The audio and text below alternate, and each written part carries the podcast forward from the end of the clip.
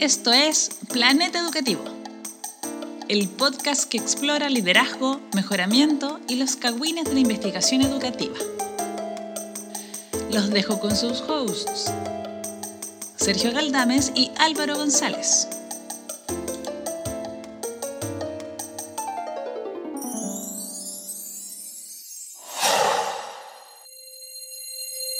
Bienvenidos y bienvenidas a Planeta Educativo. Soy Álvaro González desde Santiago, Chile, Sudamérica para el mundo. Y esta semana estoy acompañado por Alejandra Falabella, académica de la Universidad Alberto Hurtado. Alejandra, ¿cómo estás? Muy bien, aquí contenta de poder compartir y reflexionar en conjunto sobre estos temas de la dictadura en Chile.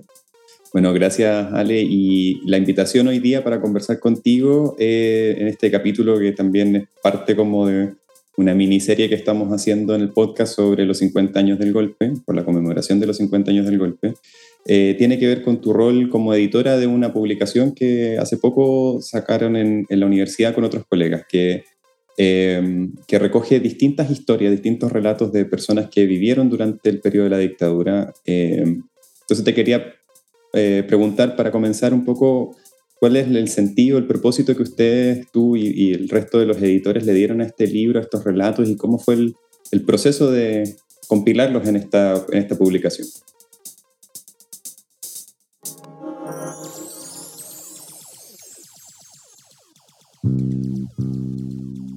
A principio de año, en marzo, comenzamos como en el, en el departamento que trabajo, que es el de política educativa, comenzamos a, planear un conjunto de actividades en torno a la conmemoración de los 50 años. Entonces salieron distintas iniciativas y una fue esta, eh, era, eh, fue una invitación abierta a la ciudadanía a escribir relatos, eh, sus testimonios, sus historias sobre la dictadura, hasta 400 palabras. La verdad es que fue, eh, entre las muchas cosas que propusimos, fue algo como una actividad más y, y el resultado, o sea, nunca previmos todo lo que implicó, yo creo.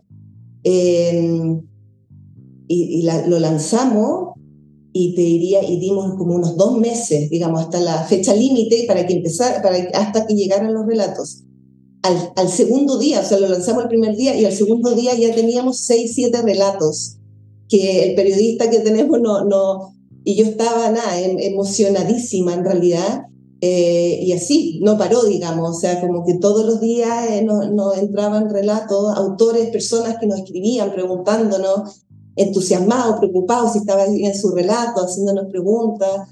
Eh, y a mí me, me, tomó emocionalmente, personalmente fue como un tremendo, fue como una travesía hacer esto, emocional, política y académica. Eh, los relatos, los más de 60 relatos son como un corpus, que uno podría decir como en términos de material investigativo, que te permiten entender eh, la dictadura y, y, lo que fue. Así que yo creo que es un material con un valor tremendo y que, y que permitió a la gente participar, expresarse y tener este material a mano para poder compartirlo.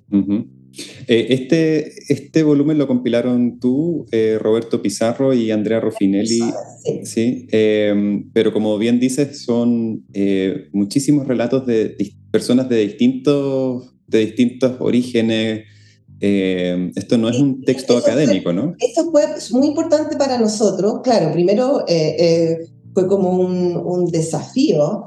Em, cuando empezaron a llegar los primeros, como que yo creo que ahí recién entendimos lo delicado en lo que estábamos y nuestra preocupación siempre fue cómo, darle, cómo honrar el relato, cómo darle el máximo valor a estos relatos y cómo cuidarlos en su lugar, en el diseño, todo, como porque, porque siempre lo que nosotros le decimos a los, autores, cada relato para nosotros es un tesoro, entonces eh, que realmente esté muy cuidado y por lo tanto nuestro modo de responderle, agradecerlo a los autores, todo lo hicimos como con mucho, mucho cuidado y te diría que la invitación, lo que eh, intencionamos, eh, es que todos tenemos algo que decir.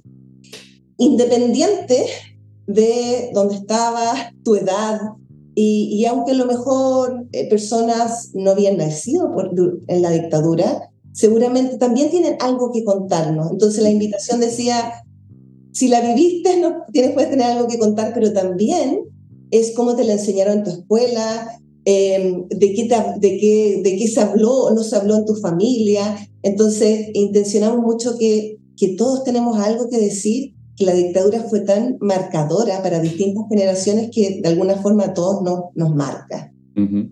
Em, como tú bien dices, los textos están bien cuidados y están organizados como en, siete secciones que tienen distintas temáticas. Y hay dos secciones, que es eh, justamente la número 3 y la número 4, que tienen una mirada mucho más puesta en, en los niños, niñas y adolescentes y en experiencias en el jardín infantil y en la escuela. Entonces, ahí también hay algunos aspectos que son más cercanos al tema que nosotros eh, discutimos y conversamos regularmente aquí en el podcast. Y, a propósito de eso, dentro de los variados relatos aparecen em, eh, recuentos de cómo era la vida durante el periodo de dictadura en los espacios educativos. Em, ¿qué, ¿Qué lecciones nos puede enseñar, nos enseña la historia respecto a eso? ¿Cómo era vivir en un espacio educacional, en un espacio educativo en esa época? O sea, el cambio fue radical en la, en la, em, en la escuela. Hay que pensar que toda la época de Frei Montalva y, bueno, también obviamente bajo la UP, la participación, tanto en la escuela, imagínate, en la universidad, fue, eh, ¿verdad? Fue, hubo la, la reforma universitaria, eh, la católica, después en la Chile, bueno, todo, todo el impacto que tuvo, y en la escuela, todo el tema de la participación era muy importante, además las juntas de vecinos, etc. Entonces, el golpe y su impacto en la escuela fue tremendo. Y, los, profesores que hemos entrevistado y también a través de los relatos, una de las cosas que más nos describen es el silencio. La escuela se transformó en un lugar silencioso y ese silencio es por el miedo, el tremendo miedo que había em, que te acusaran, el miedo constante de que te pudieran por algo pensar que tú eras X y que pudieras llegar a, vivir los peores terrores. Y de hecho había una política de vigilancia en las escuelas tremendas. ¿ya? En todas las escuelas había un vigilante y en las universidades también. Uno, por ejemplo, de, los autores nos decía, cuando yo entré a, la universidad, me dijeron, en la carrera hay un sapo. Eh, y esa, la idea del sapo, es un personaje clave, ¿sí? Que está permanentemente en la escuela y en la universidad. Y tú nunca sabes quién es el sapo, ¿verdad? Y además, el, tema es quién es, quién, cualquier, tu vecino, puede ser tu vecino, tu colega, y también pueden pensar quién es tú también en, un, en un relato es que otros, que era alguien de izquierda, pero lo, lo acusan de ser sapo. Entonces, es no hagas nada. Entonces, ese es el tema del silencio y del miedo constante, está muy transversalizado. Todo lo que es también la, disciplina, ¿sí? Eh, entra muy fuerte en la escuela, bueno, los, libros se votan, ¿verdad? Y todo una, lo que le llaman la limpieza cultural, se, se mandan a, votar libros, se, se, revisan todas las bibliotecas de la escuela, se cambia el currículum, y todo lo que es la simbología del patriotismo, de lo conservador, entra muy fuertemente. Y por eso yo creo como, como académica desde, desde la política educativa, creo que lo más clásico que se dice en la política educativa, ¿verdad?, es el neoliberalismo. lo, que hace la, lo que hace la reforma de, los 80, así, en la, bajo la dictadura, es que es un cambio radical neoliberal y se, se crea el, el libre mercado. Y yo creo que esa es una visión muy limitada a lo que, a lo que pasó, porque el, lo, que fue, lo que fue la reforma en educación fue una reforma política y cultural. Y esa parte cultural, esa dimensión también, está menos hablada. Y yo creo que los relatos ahí muestran, eh, cambia el modo de actuar, de pensar, de todo, de cortarse el pelo, del uniforme. Em, entonces eso también impacta obviamente en las niñas y niños y en los, en los alumnos.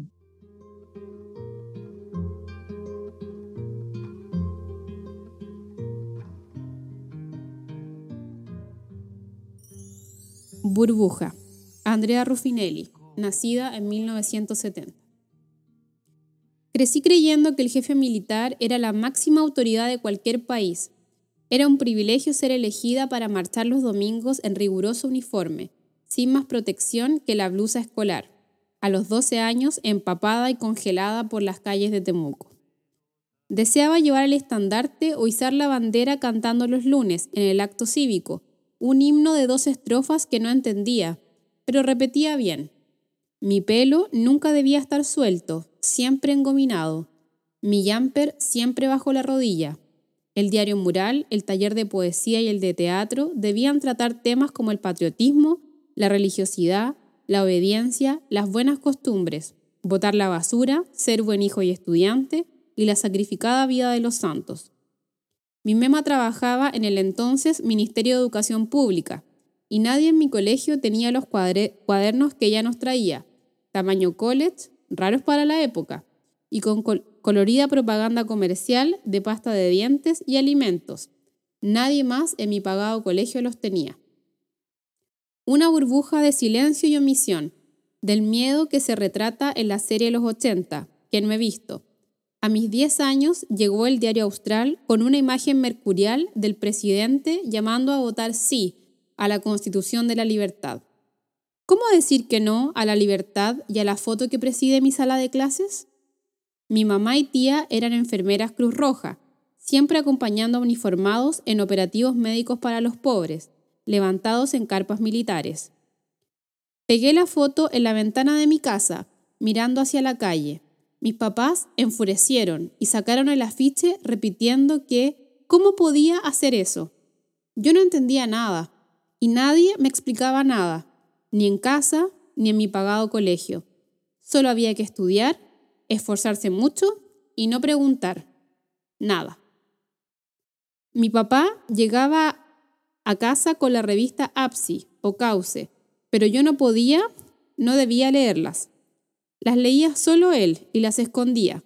Decía que considerando cómo era yo, era mejor que no supiera, sino tal vez qué cosa haría.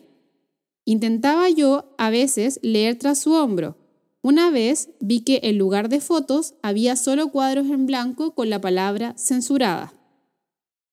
Había un relato de mi madre, casi pintoresco, folclórico, sufriendo por no haber podido parir a mi hermano en una clínica privada y haber tenido que hacerlo en un hospital público el año 72, y luego haber tenido que cortar la punta de sus zapatos al año siguiente porque le quedaban chicos y no había para comprar. O contando que sus buenas redes nos proveían de cajas de pasta de dientes, latas de café, cartones de cigarrillos, que intercambiaban con otros amigos con buenas redes que conseguían otras cosas para enfrentar la carestía.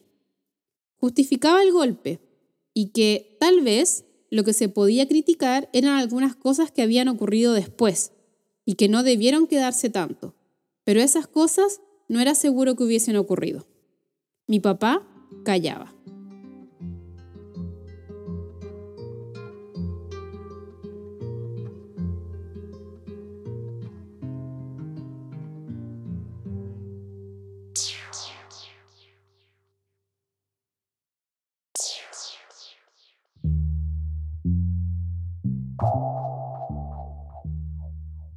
Sí, creo que eh, los relatos también van dando cuenta un poco de, esas experiencias eh, de personas que crecieron eh, en, un, en, un, sistema educativo que estaba marcado por, ese, por esa vigilancia, por ese control que, como tú, como tú bien explicas, se fue convirtiendo en una experiencia como naturalizada de miedo, pero también una experiencia naturalizada de eh, de individualismo, de, mirar con desconfianza al otro.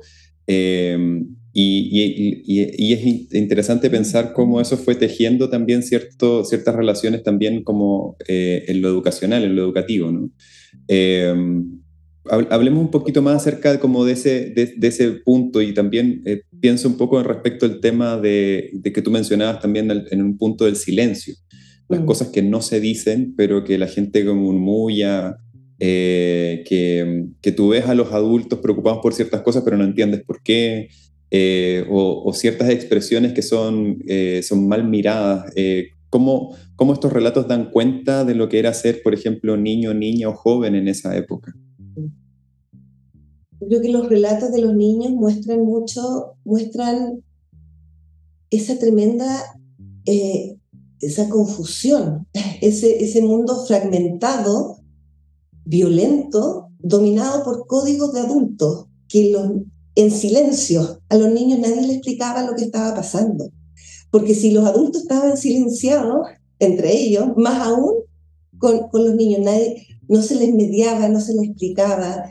Eh, entonces, los relatos lo que muestran desde la mirada a los niños es un mundo confuso, eh, fragmentado, en que ellos con mucha dificultad trataban de interpretar este mundo de adultos, lleno de em, códigos secretos, de cómo había que actuar, lo que había que hacer, lo que no había que hacer, em, y era difícil. Entonces fueron generaciones de niños, adolescentes, em, en que crecieron en, este, en esta sociedad silenciada, censurada, Em, pero también es, muy mezclado también los relatos, porque por un lado tienes eso como de forma muy generalizada, pero también tienes muchos relatos de, valentía, de solidaridad, claro, con los más grandes también, em, de, digamos, de, ya más adolescentes, pero también tienes actos de, tanto en la escuela em, como ya en la universidad, ¿verdad? En la sociedad actual, o sea, personas que abrieron las puertas por quienes estaban escapando. Y es una tremenda valentía, tener a alguien en tu casa que, la pudiera estar buscando, ¿verdad? Y los allanamientos, em, o personas que, como en, uno de los relatos, que se atreven a cantar, por ejemplo, Luchín en la escuela, em, profesores que hacían, eh, que llamaban em, paro de, de vasos, brazos caídos, ¿sí? O sea, entraban a la sala eh, pero no hacían clase y era su modo de protestar. Entonces, hay una mezcla, y claro, sobre todo de los, del 80, 81, ¿verdad? Empieza eh, a haber, eh, a ver más, o sea, se empieza a masificar más esta como de, de, de las protestas, entonces, claro, empieza a haber más de, más, más de estas expresiones de resistencia y de sacar la voz. Entonces es muy, es muy mezclado. Pero, pero te diría que el silencio y la censura, o sea, claro, están estos casos como de, ¿verdad?, de protesta, de historias más épicas, pero, pero el silencio, el miedo es algo tremendamente transversal, es muy masivo. Y en, en, muchos, en muchos relatos encuentras permanentemente la idea de esto nunca se habló en mi familia, yo nunca me atreví a preguntar, mis papás, mis padres hasta el día de hoy no se hablan. Eh, entonces todavía el dolor es muy fuerte.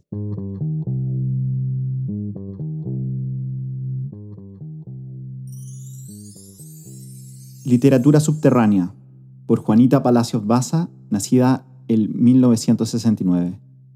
Solo la luz de una ampolleta incandescente iluminaba todas las plantas del limitado patio de la casa esa noche. Siento la alteración de mi padre y de fondo apenas unas voces en sordina son murmullos los milicos están en la casa de al lado. En la oscuridad de la pieza que compartía con mi hermano, me paré sobre la cama para lograr mirar por la ventana y ver a mi papá entrando al patio. Llevaba entre sus manos y apoyados contra su pecho, con un frágil equilibrio, numerosos libros, revistas y algunos papeles. Estoy segura de no haber tenido esa sensación antes. Nunca había visto a mi padre así. Con su pala, rápidamente cavó entre las plantas los arbustos, la maleza y unas pocas flores. Enterró su literatura, como si fuera un gran tesoro para la prosperidad. Estoy segura que él nunca supo que lo vi esa noche. Tampoco le conté lo que vi después. Por sobre la pandereta que nos separaba de los vecinos se asomaron lentamente dos cascos, en cuyo interior asumí que habitaban los famosos milicos de quienes tampoco había oído antes. Ellos miraron varios segundos hacia nuestro patio, limitado pero nuestro. En mi casa nunca se habló del tema, ni de la noche en que mi padre enterró sus sueños.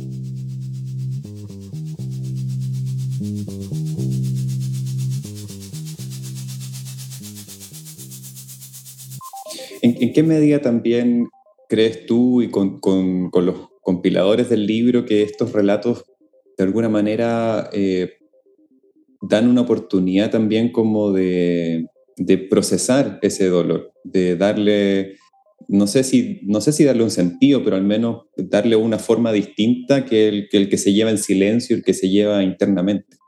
¿El relato en sí mismo? ¿Cómo, mm. escribir? El escribir, el contar, el, el, el comunicar, el, el, poner en palabras algunas, alguna emoción vinculada a una historia, ¿no? O sea, eh, escribir es un proceso, es un proceso de sanación y leer también.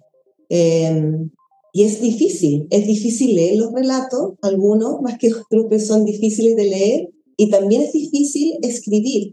Y algunas personas lo escriben por primera vez y otros, otros ya lo han escrito otras veces, pero, pero también a partir de la, investigación, de, la, de la invitación, también nos llegaron personas que nos decían, qué linda la invitación, lo pensé, pero no pude, no pude escribirlo porque es mucho el dolor.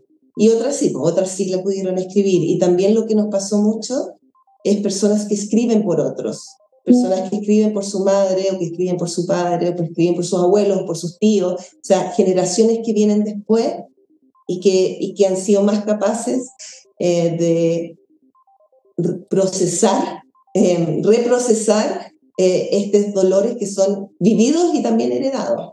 Pero uno los hereda, pero también los vive. Sí, bueno, hay, varios relatos que narran, como dices tú, como en, primera persona, eventos que son terribles y, horrorosos, ¿no? Y, otros que son narrados por otros, como tú bien dices, pero eh, en ambos casos se, puede ver como una, especie de, como de transmisión de, de, ese miedo, de ese horror a distintas generaciones. Eh, y mirando un poco hacia más cerca de donde estamos hoy, eh, muchos de estos relatos también tienen como eh, la, capacidad de poder eh, tomar posición y tomar cierta, cierta, tener cierta postura respecto de un, de un nunca más, de, un, de una necesidad de, de, hacer todo lo posible por defender la democracia. Y, eso muchas veces queda como capturado por el discurso político, pero en estos relatos está más bien puesto desde, eh, desde un convencimiento de un grupo de personas que no tienen necesariamente, tal vez no piensan todos de la misma manera, no tienen todos tal vez la misma postura política o no son todos de los mismos grupos sociales, pero hay como un convencimiento más colectivo de que, de que no se pueden permitir esos horrores. Eh, ¿De, qué manera crees tú que, este libro también como que abre una ventana eh, de, esperanza, quizás, no sé si esperanza es la palabra, pero como de esperanza hacia el futuro eh, a partir de reconocer estas historias tan terribles, de, como dices tú, de escribirlas y leerlas para sanar, pero luego qué? En los relatos aparece mucho, tanto como para los actores de esa época, eh, el golpe fue se les cayó el mundo, digamos, se les desmorona el mundo, sus ideales, el proyecto, em, y, y, a la vez eso va junto con, y digamos, todos los horrores que vivieron, que vieron, que testificaron, tanto, digamos, de distintas edades, hay muchos relatos de, de niños viendo estos horrores adolescentes y, y también eh, adultos, y, y, varios hablan de esta reflexión, como de de qué importante es la democracia. Como que, en ese momento, eh, al perder la democracia, pensaron esta reflexión. ¿Qué, valor tiene la democracia? ¿Qué valor tiene vivir en la, democracia? Y, qué importante es cuidarla, cuidar la democracia. Eh, y yo creo que, claro, uno a partir de los relatos Em, te invita como a reflexionar cómo reapropiar, reapropiarse del espacio de la escuela, de la universidad, como espacios de participación, de democracia y de cuidado, em, de cuidado de todos colectivamente, em, pensando que, que, que, que, en que el daño al otro fue algo legítimo, masivo, y por lo tanto el nunca más es tan importante en épocas que todavía hay personas que eh, siguen legitimando la, una dictadura como un mecanismo viable, ¿sí? Por lo tanto, qué importante es eh, la formación y la reflexión sobre la importancia de la, de la democracia en la escuela hoy día. Y no solamente en términos teóricos, sino que vivirla, vivir el espacio democrático y la universidad yo creo que también. Todavía es, es un desafío, yo creo, porque, porque perdimos eso y creo que no lo hemos recuperado.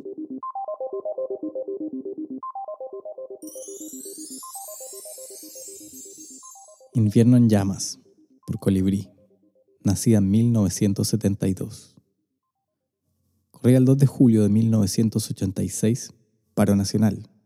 Yo tenía 14 años y cursaba segundo año medio.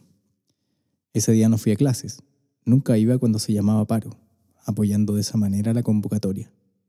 Esa mañana la gente comentaba una noticia de que dos jóvenes habían sido quemados vivos y salí a la calle a enterarme y mirar. ¿Por qué?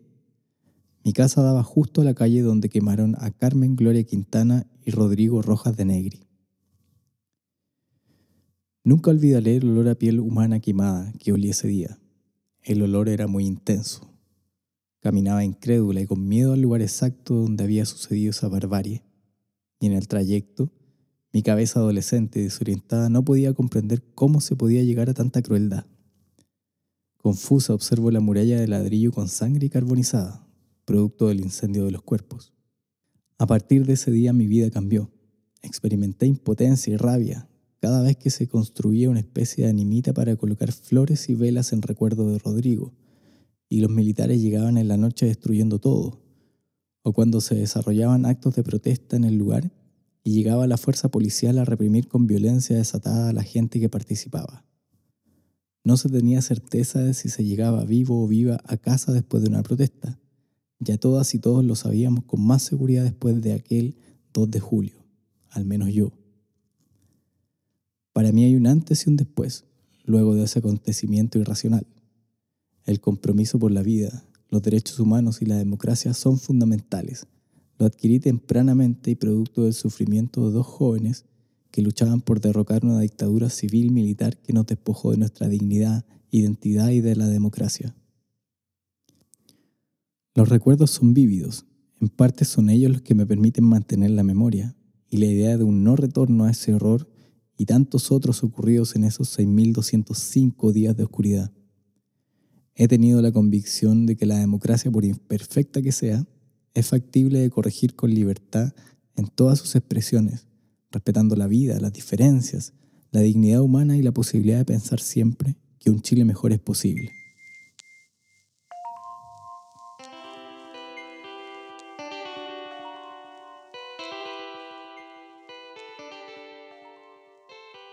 Sí, yo creo que el, ejercicio que ustedes han hecho de compilar estas historias es una forma de dar un paso en esa dirección, de poder recuperar ese, ese lugar, especialmente desde la universidad, pero haciendo eco de otros espacios que no son necesariamente académicos, para poder recuperar esa, ese, ese convencimiento de que la democracia debe, debe estar presente siempre y, y que no hay nada que justifique los horrores de la dictadura que, que vivimos.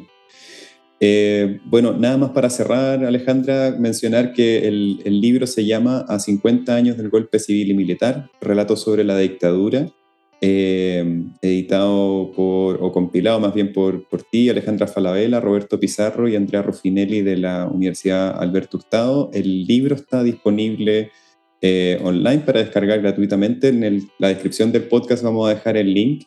Y bueno, no sé si tienes alguna idea final, algún mensaje final que quisieras comentar antes de que cerremos. Yo creo que ya lo dije todo. Bien, pero nada.